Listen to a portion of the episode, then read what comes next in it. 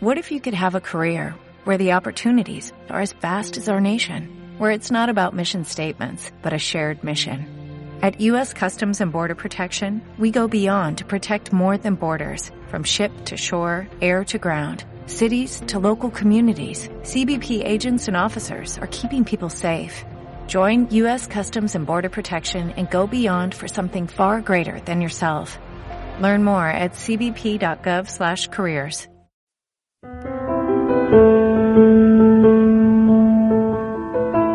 Elige lo original. Elige Poesía y más con Isabel Redmo. Radio Proverso en iVoox.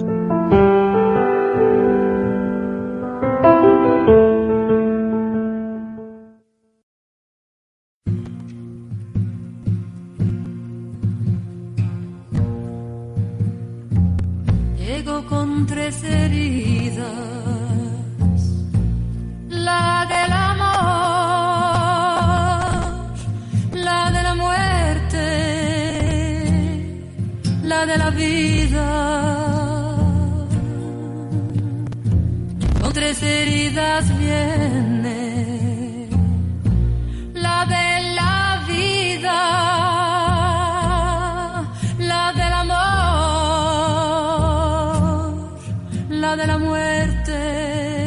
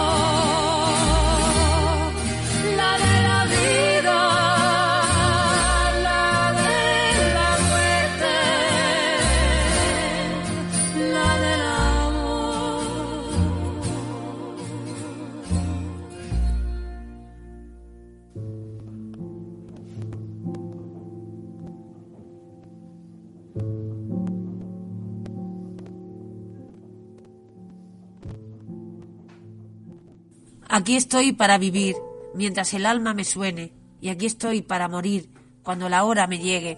Y, en, en lo venero del pueblo, desde ahora y desde siempre, varios tragos es la vida y un solo trago es la muerte. Miguel Hernández.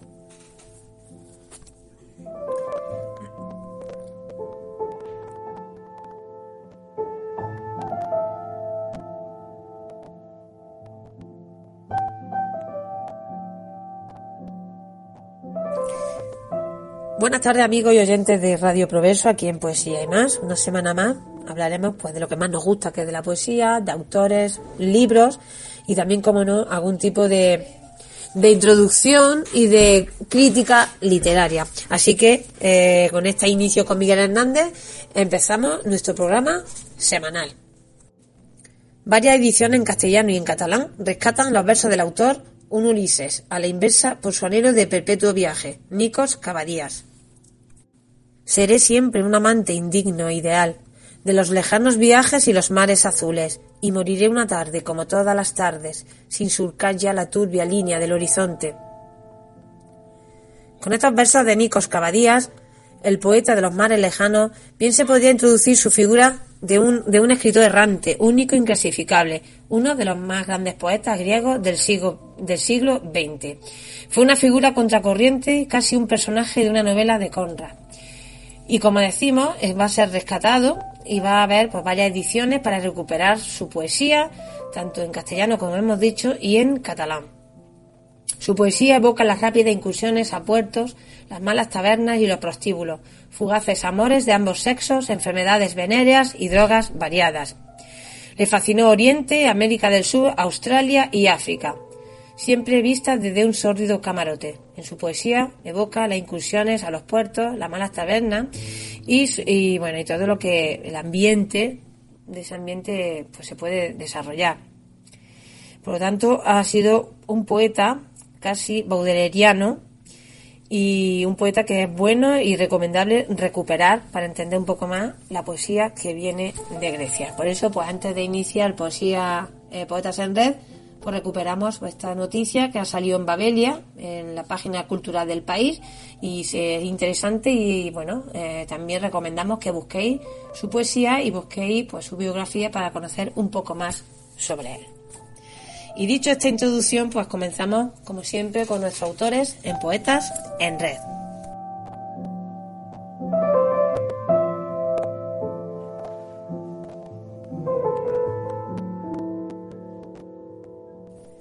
Vino la muerte a recordarme toda la carga de muerte que arrastraba a lo largo de mi muerte. Vino a traerme la vida, sí, la muerte me trajo vida. La muerte vino a traerme toda la vida que como muerto no tenía. Vive, dijo la muerte en mi agonía, vive la vida en mi dulce compañía. Larga vida, vida eterna más allá de la vida, vida transparente, vida a espuertas, vida sin ausencias, vida sin dolor, vida coherente, vida, vida dentro y después de la muerte. Vino la vida a mostrarme toda la carga de vida que no arrastraba a lo largo de mi vida. Esto es la vida, me dijo la vida y enseguida vino a traerme la muerte. Sí, la propia vida me trajo la muerte. La vida vino a traerme toda la muerte que como vivo ya no quería. Muere, dijo la vida ante mi terca negativa. Muere la muerte hasta que alcances la vida muerte infinita, muerte oscura, muerte con dolor, muerte con ausencia, muerte incoherente, muerte en agonía, muerte, muerte dentro de la vida. Pues con este poema iniciamos Poetas en Red. Es un poema de Javier Fonchá, un poeta que nos dejó hace dos años, o va a ser dentro de poco dos años.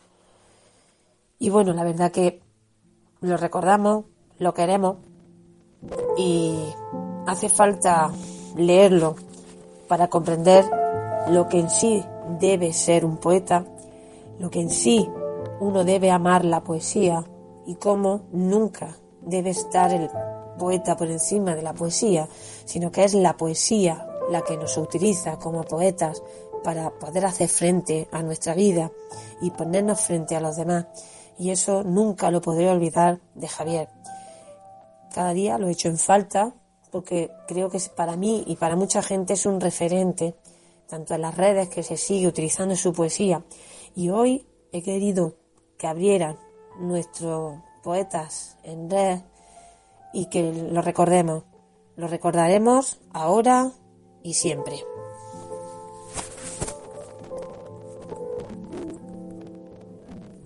Y para continuar nos vamos a ir a la revista número 102, Espacio del Poeta, que dirige o coordina Rafael Serrano Ruiz, en el que pues, encontramos aquí diferentes autores y os vamos a leer algún poema que otro de autores que vienen en este, en este blog o en esta revista.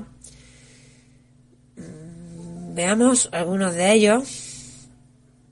Tenemos a, desde México a Benjamín Araujo, en el que tiene un poema que se llama Liturgia y bueno, lo vamos a, a recitar. Liturgia. Inculcados de amor crecimos como clan. Mis vegetales ojos se asomaron al árbol genealógico y respiraron voces añosas de polen armonioso que fingían ser una colmena que nunca se dispersa. Solo la muerte contradijo ese introito de este ritual familiar y congénito. La única razón de ser es la palabra, y a ella me acojo cuando asomo la tecla para adivinarme. Es la palabra un canto gregoriano que alerta a Dios sobre el hombre. Es la palabra un grito de Dios dirigido a los hombres por el hombre. Un solo canto, un canto solo, un poema únicamente, solo un poema. La verdad disfrazada de historia compartida que nada más el autor conoce y canta canto ritual, liturgia de la tribu, que permite hacer cantar hasta a los mudos y a los sordos, testamento infinito, legado de una mano escrita por todos los poetas de una patria, que son todas y ninguna, la infancia de la sombra, con palabras, el verbo hecho miradas al futuro, el presente inmanente, los silencios ruidosos y múltiples de significados, desnuda, arrepentida, la palabra se arropa en el poema, esconde todo su origen sacro y sin embargo muestra, juega, enseña, adivina, adelanta y bendice, pero no maldice. Bien decir es su misión, su meta, su esencia, condición encadenada del fuego que arde desde que el hombre escribe y comunica todo, hasta lo que no sabe. La palabra callada, sombra, gotas, esencia de la luz, mortaja del silencio, silencio al fin que expresa lo que apresa, dice, confirma, ratifica y deja luceros de duda las piedras que acuna. Afuera llueve, adentro está mojado las gotas de agua, caen sobre la mesa, un hombre en ser infecto estira la mano, en la mano un ojo que quiere un poema. Soledad y azúcar se lleva el viento. El hombre cae y muere, murió ahí, la tristeza murió, la palabra se inundó la mesa. Ese rito es largo, resucita siempre la palabra impresa.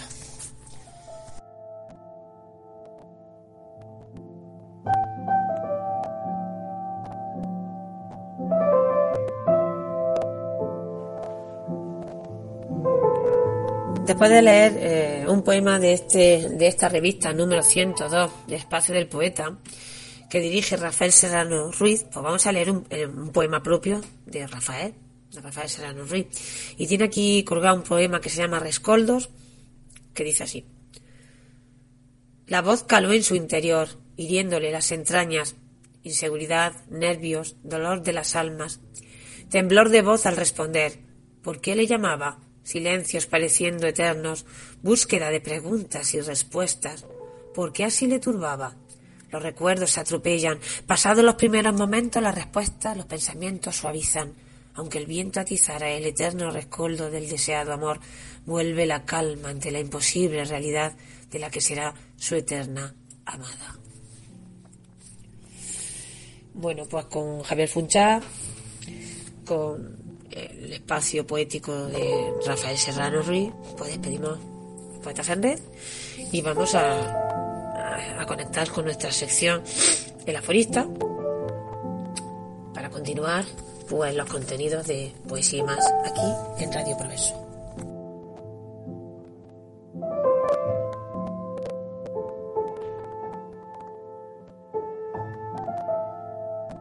Bienvenidos amigos de nuevo a este ciclo de poesía iberoamericana contemporánea eh, que en esta ocasión nos llevará hasta Perú, concretamente hasta la ciudad de Lima, para poder eh, eh, escuchar una de las voces más singulares de, del panorama iberoamericano poético.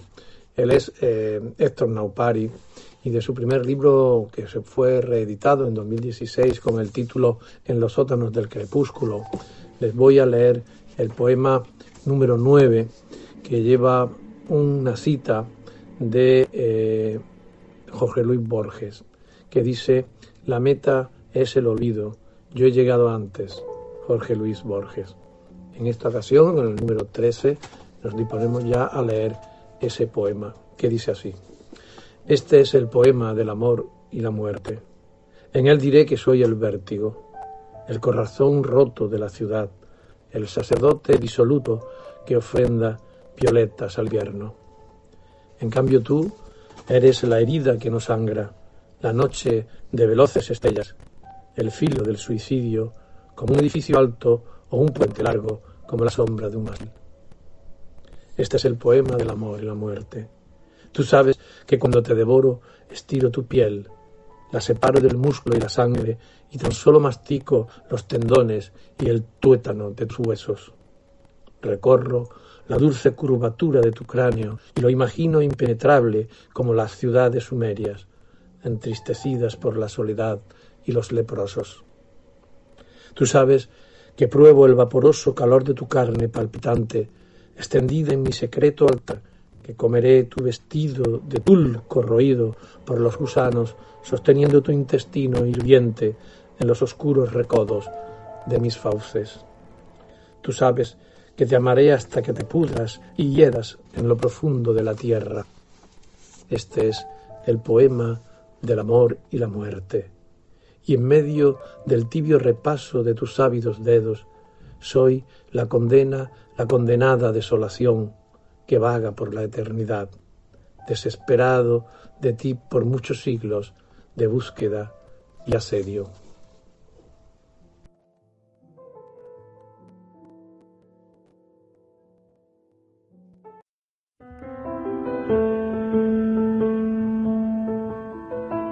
Elice lo original. Elice Poesía y más con Isabel Redmo. Radio Proverso en iVoox.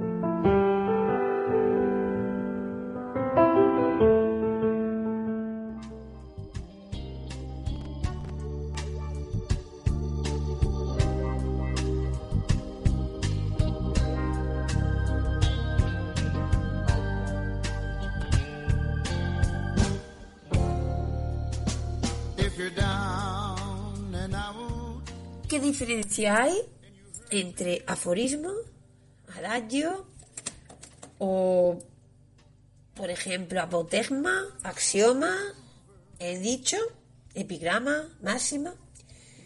En fin, hay una serie de, de elementos que podrían asemejarse al, al aforismo.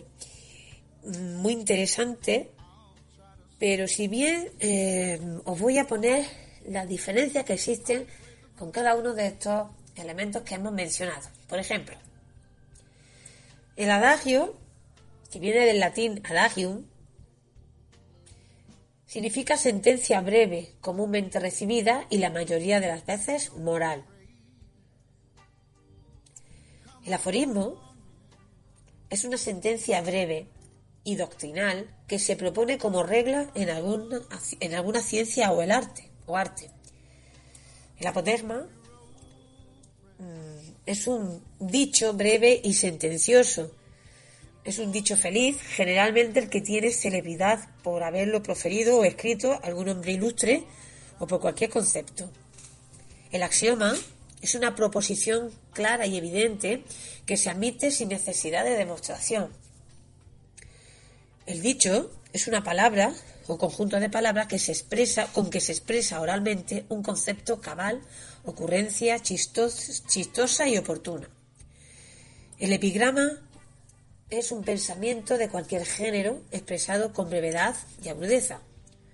La máxima es una sentencia, apotegma o doctrina buena para dirigir acciones morales, idea, norma o designio a que se ajusta la manera de obrar, el proverbio es una sentencia o adagio o refrán. El refrán es un dicho agudo y sentencioso de uso común. Y la sentencia es un dicho grave y sucinto que encierra doctrina o moralidad. Y bueno, así podríamos seguir y seguir. Sin embargo, nos vamos a quedar en una serie de conclusiones cuando hablamos de estos dichos, bueno, perdón, de estos elementos, que parece que se asemejan entre sí, nos crean diferencias o incluso nos pueden liar un poco. Si analizamos cada uno de ellos, podemos decir las siguientes conclusiones. El adagio es una sentencia moral. El aforismo es una sentencia, pero tiene la peculiaridad de que se refiere a la ciencia o al arte. El apotegma es un dicho sentencioso pronunciado o escrito por alguna celebridad. El axioma es una proposición indiscutible. El dicho es un concepto cabal expresado oralmente o una ocurrencia graciosa. El epigrama es un pensamiento de cualquier género. La máxima es una sentencia o apotegma sobre acciones morales o una norma para actuar. El proverbio es sinónimo de sentencia, adagio o refrán. El refrán es un dicho sentencioso de uso común y la sentencia es un dicho doctrinal y moral. Todas tienen en común la brevedad. Las diferencias son mínimas, excepto en el caso del adagio, de proverbio, refrán y sentencia, que según la academia son lo mismo. Pero ahora podemos buscar con otros diccionarios en lo que nos ofrece, en la explicación que nos ofrece sobre la diferencia existente, por ejemplo, la enciclopedia de Spasacalpe. Y bueno, eh, en cualquier caso, haya o no haya diferencias, conviene interesante tenerlas presentes, porque todos ellos tienen algo muy importante. Gracias a la forma en la que cada una se construye, no han ido viniendo de generación en generación, desde muy antiguo, y han expresado nuestra forma de ver la realidad, de pensar, de vivir o de enfrentarnos a lo que nos rodea. Entonces, creo que es muy interesante que se está perdiendo hoy en día el, hecho de conocer todos estos términos, que, bueno, desde Poesía y más, aquí en Radio Progreso podamos eh, dar información a los que nos oís, pues si alguna vez habéis oído alguno de ellos. Por ejemplo, el refrán lo conocemos todos, pero los apotemas o la axioma, pues a no ser que sea a lo mejor un lenguaje o alguien con un nivel más técnico, pues el uso común se está perdiendo. Por lo tanto, nosotros recuperamos todas estas formas para, de alguna manera, de manera interesante, hacerlo llegar de manera curiosa y veraz. Hay un hecho incuestionable que, que hemos dicho desde hace ya tiempo en relación al aforismo, que cada vez se publican más libros de aforísticos y la forma eh, florece en las redes sociales que estamos en un clima del año del año 2021 en el que eh, todo está todo se pone en duda.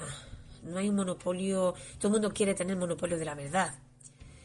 Y hay desacuerdo está la duda. Entonces es que qué pasa con el aforismo ¿por qué creíamos que había caducado este elemento que da pie a la certeza yo creo que mm, cuando leemos un aforismo son tan cortos y enfáticos que parecen algo indiscutible, como algo que destila sabiduría. Es algo que se comunica fácilmente de, uno a otro.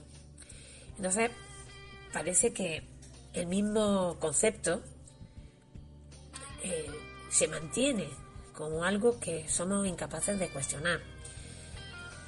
Incluso creo que muchos de estos aforismos brotan del dolor, de alguna pérdida, incluso de la enfermedad. Y creo que el mundo que nos rodea, que está tan desastroso, mm, son como bocanás de aire puro, que permite al lector o a la persona enfatizar un poco más con lo que, le está, con lo que está ocurriendo a nuestro alrededor. Yo creo que la lista es muy larga, de toda la vida bio, y como siempre decimos, vamos a leer algunos aforismos que nos gustan y que nos, hacen pensar y nos hacen abrirnos la mente a lo que nos rodea.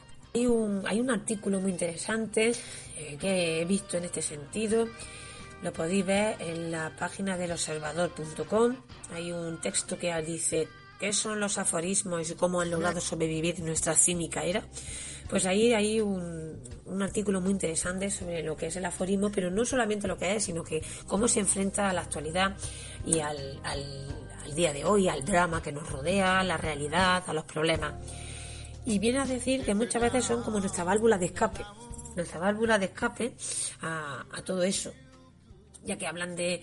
Vamos, vamos a seguir ofreciendo a, los, a, los, a nuestros oyentes te Progreso algunos de los aforismos que hemos encontrado esta semana en redes y en, y en internet.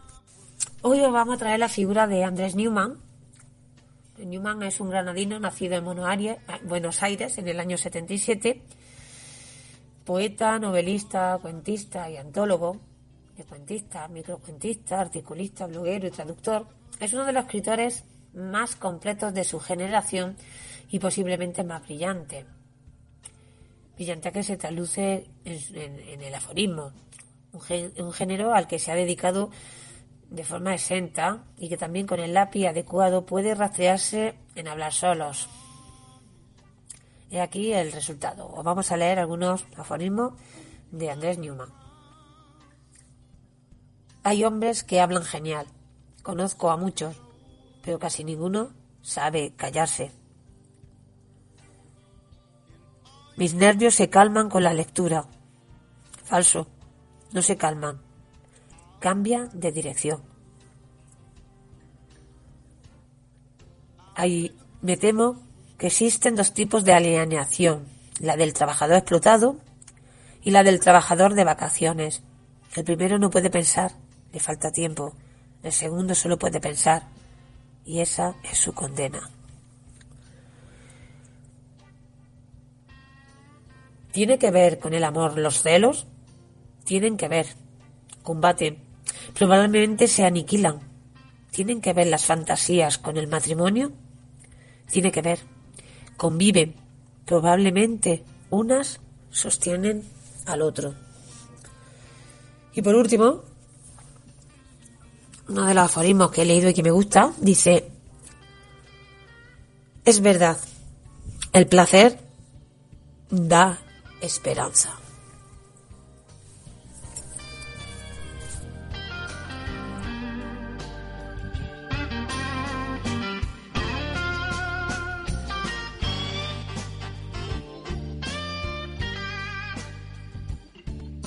Vamos a iniciar versos y damas con un poema de la, de la poeta Maya Martín, una gran amiga nuestra de esta casa, a que agradecemos el esfuerzo por haber traído un poema en su voz para iniciar esta versión de poetas, mujeres, compañeras, amigas del verso.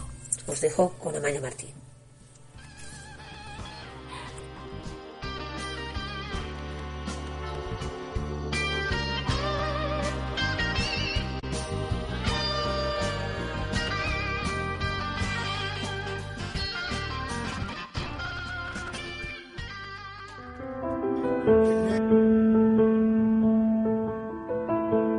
Elige lo original. Elige Poesía y más con Isabel Redmo. Radio Proverso en iVoox.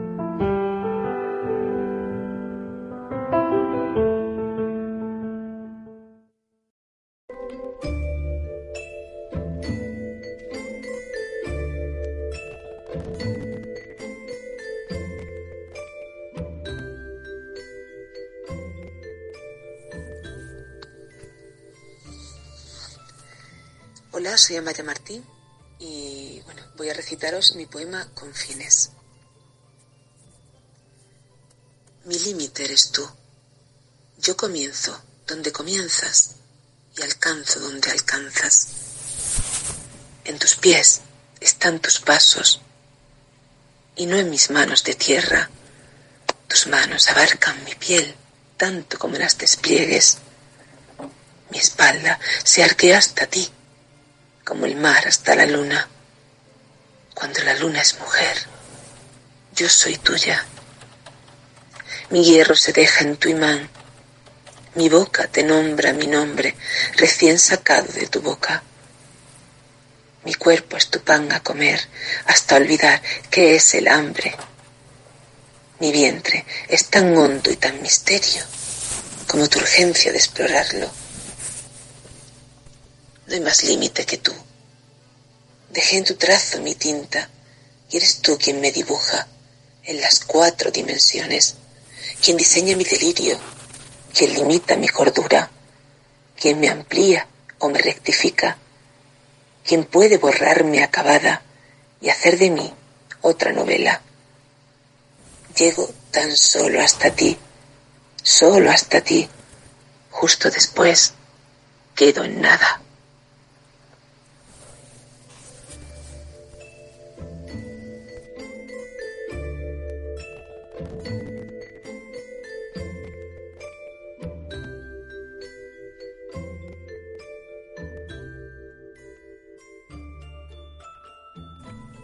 María Luisa Mora Alameda, de su libro de poemas Soneto de invierno.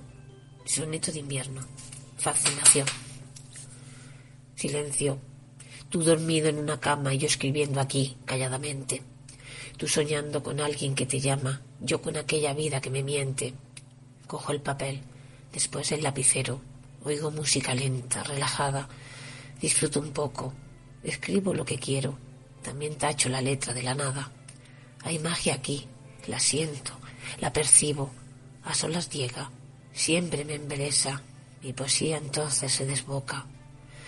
Nunca puedo parar, escribo, escribo, la inspiración me hace el amor, me besa, me fascina lo mismo que a una loca. Charo Bernal Celestino Febrero. Febrero no disculpa de enero mis desvelos ni sus sombras. La casa tiene un bies donde alberga la voz de aquellos otros días. Febrero trae tijeras con sus dientes. Oigo cortar la seda de mi aliento. Lo convierte en zigzag. Nunca me vi tan firme, subir, bajar montañas, esperando el requiebro de las flores, desmayadas de rosa en el almendro. Pues una vez que hemos escuchado a Maya Martín, a María Luisa Alameda y a Charo Bernal, pues pasamos a, a relajarnos con poetas en vivo y con apuntes del verso.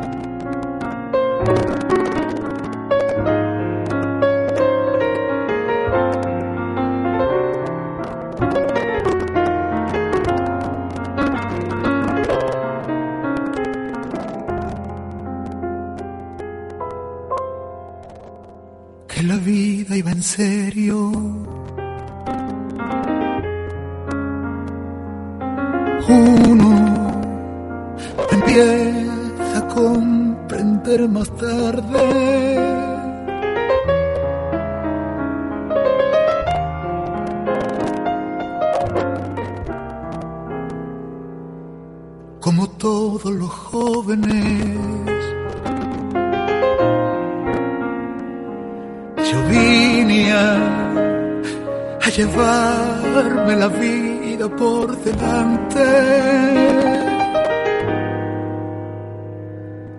Dejar huella quería y marcharme entre aplausos.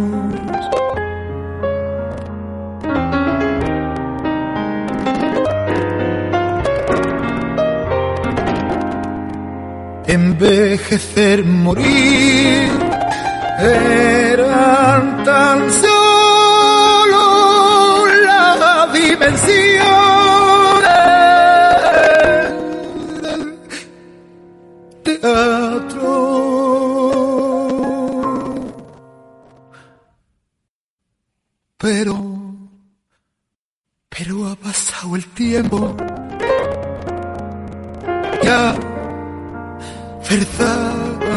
verdad desagradable asoma.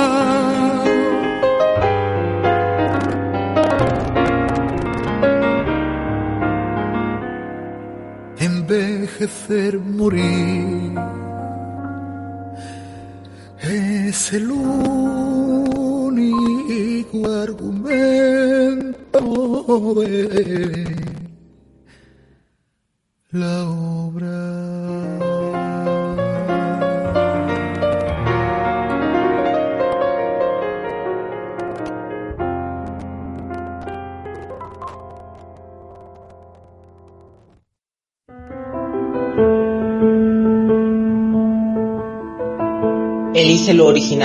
Elice Poesía y más con Isabel Redmo. Radio Proverso en iVoox.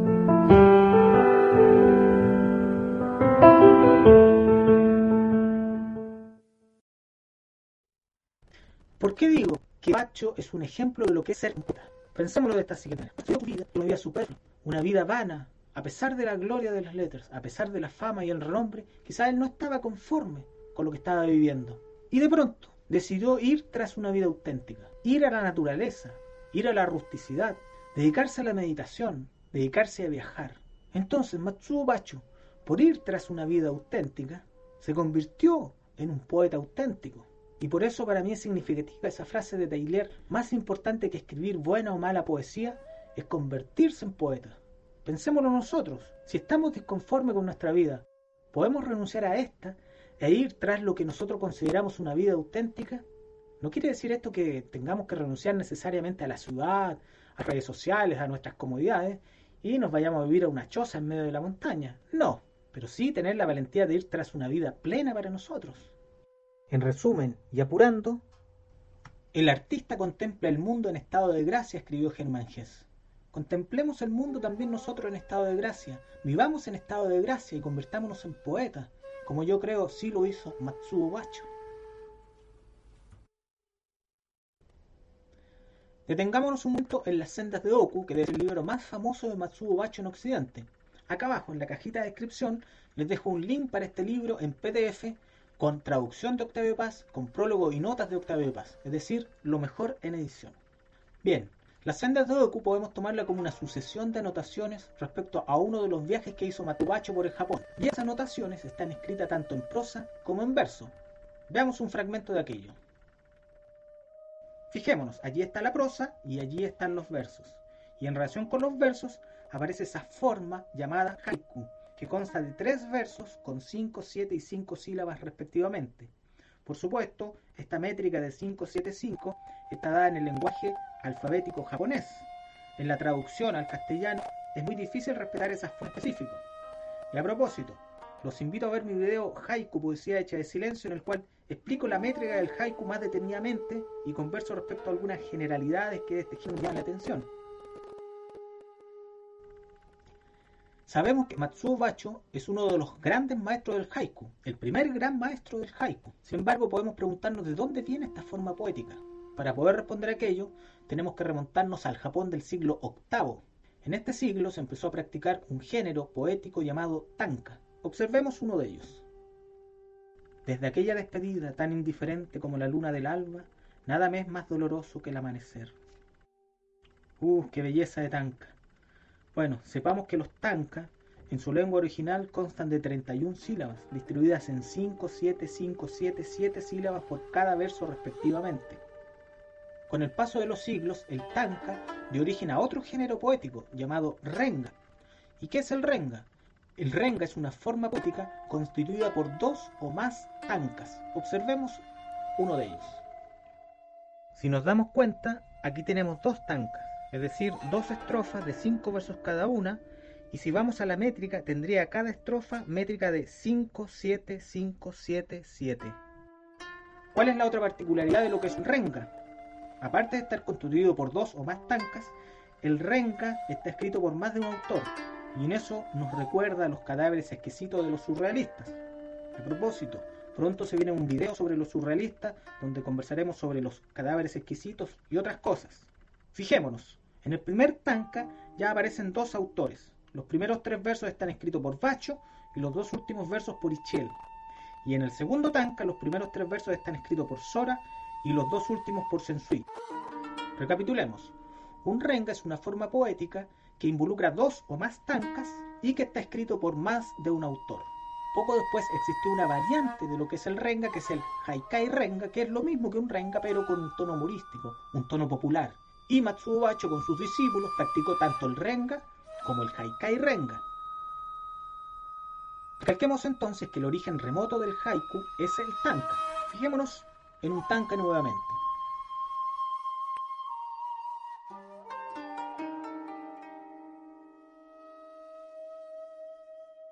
Si a ese tanka le restamos los dos últimos versos, quedaría lo que es un haiku. Es decir, tres versos con una forma métrica de 5, 7, 5 sílabas respectivamente por cada verso. Decimos entonces que el haiku apareció en Japón más o menos en el siglo XV, siglo XVI, y proviene del tanka pasando por el renga y el haikai renga. Hemos dicho que el haiku alcanza su madurez, su plenitud con Matsuo Bacho en el siglo XVII, y con este se convierte en aquello que Octavio Paz ha dado en llamar un ejercicio espiritual. Les comentaré tres características que según yo convierten al haiku en un ejercicio espiritual, sumadas estas características a las que ya he dado en aquel video que se llama Haiku Poesía Hecha de Silencio, del cual les dejaré un link al final de este video. Añado además que todos los haikus que aparezcan de ahora en adelante serán de Bachu de su libro Las sendas de Oku. ¡Ahí vamos! Primera característica que convierte al haiku en un ejercicio espiritual. El haiku involucra un olvido del yo y poner énfasis en lo que nos rodea, en aquello que está afuera. Pensémoslo de la siguiente manera.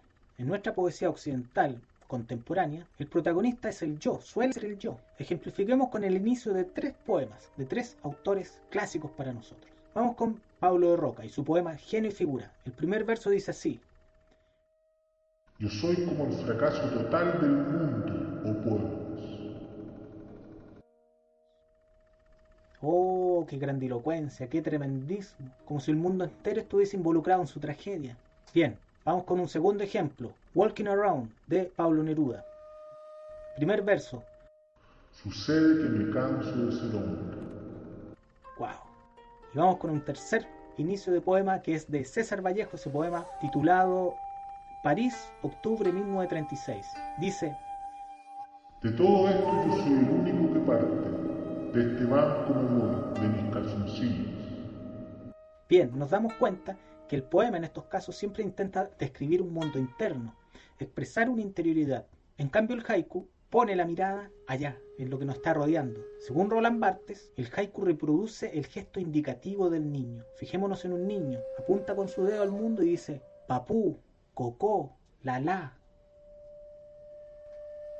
Segunda característica que convierte el haiku en un ejercicio espiritual. El haiku involucra una profunda compenetración con la naturaleza y en este sentido presenta un respeto y amor hacia esto. Hagamos nuevamente una contraposición con Occidente. Nosotros, occidentales, hemos sido muy influenciados por un libro como la Biblia. Y este libro, en el Génesis, en el capítulo primero, versículo 26, dice lo siguiente. Y Dios pasó a decir, hagamos al hombre a nuestra imagen y semejanza tengan en sujeción los peces del mar y las aves y los animales domésticos y toda la tierra y todo animal que se mueve sobre la tierra. Uf, si sacamos las conclusiones pertinentes a partir de esto que hemos leído, tenemos que decir que nosotros estamos por sobre la naturaleza y que la naturaleza es nuestra beneficiaria. En un caso extremo, tendríamos que tomar a la naturaleza como una simple fuente de recursos, como comúnmente hoy día lo pensamos. Tomemos en cuenta también a un filósofo como Descartes, tan importante para nuestra occidentalidad. Descartes, en algún momento de su filosofía, llegó a considerar a los animales sin alma y que por lo tanto actuaban como autómatas. Estas dos visiones, la de la Biblia como la de Descartes, nos llevan entonces a una dualidad. Los humanos somos una cosa, la naturaleza es otra cosa, y nosotros estamos por encima de la naturaleza. Cuestión que no sucede en el haiku. Ya hemos dicho, en el haiku existe una profunda compenetración con la naturaleza. Hay un todo, un uno, entre el hombre y lo natural. Visión que más o menos la tuvieron de manera excepcional los románticos alemanes del principio del siglo XIX.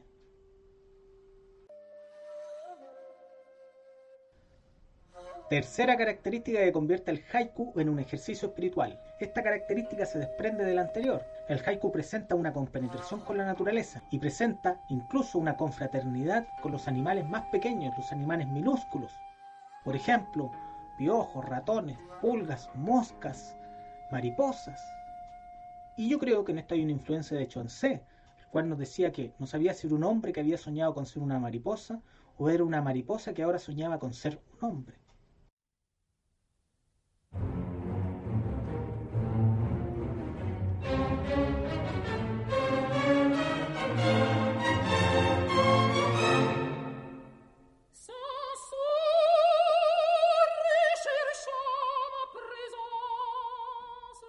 Bueno, pues hemos finalizado con apuntes del verso y agradecemos a León Labra pues que haya hecho una reflexión poética en, to- en, en torno a la poesía, a la vida del poeta japonés Masuo Baso y el género poético en el cual destacó, que es el haiku. León tiene varios, varios, varios vídeos en su canal de YouTube sobre haiku, sobre poesía, y os animo pues, a que lo busquéis os ha gustado. Y así podéis conocer un poco más sobre este tipo de poesía oriental. Yo por mi parte pues emplazo a la semana que viene a que estéis con nosotros de nuevo en Poesía y más, aquí en Radio Progreso, pues escuchando buena poesía, buena música. Y, bueno, también hemos traído en ese sentido pues a Miguel Poveda con una adaptación de un poema de Jaime G. de Viedma.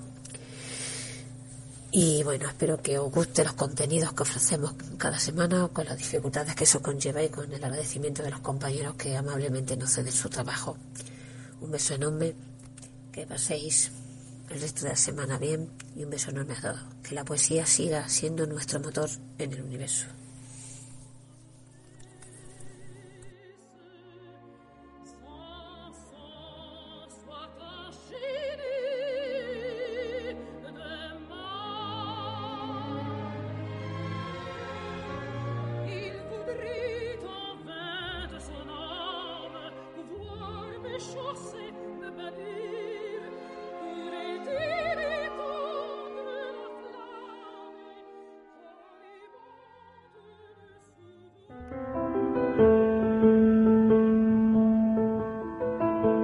Elice lo original. Elice Poesía y más con Isabel Redmond. Radio Proverso en iVoox.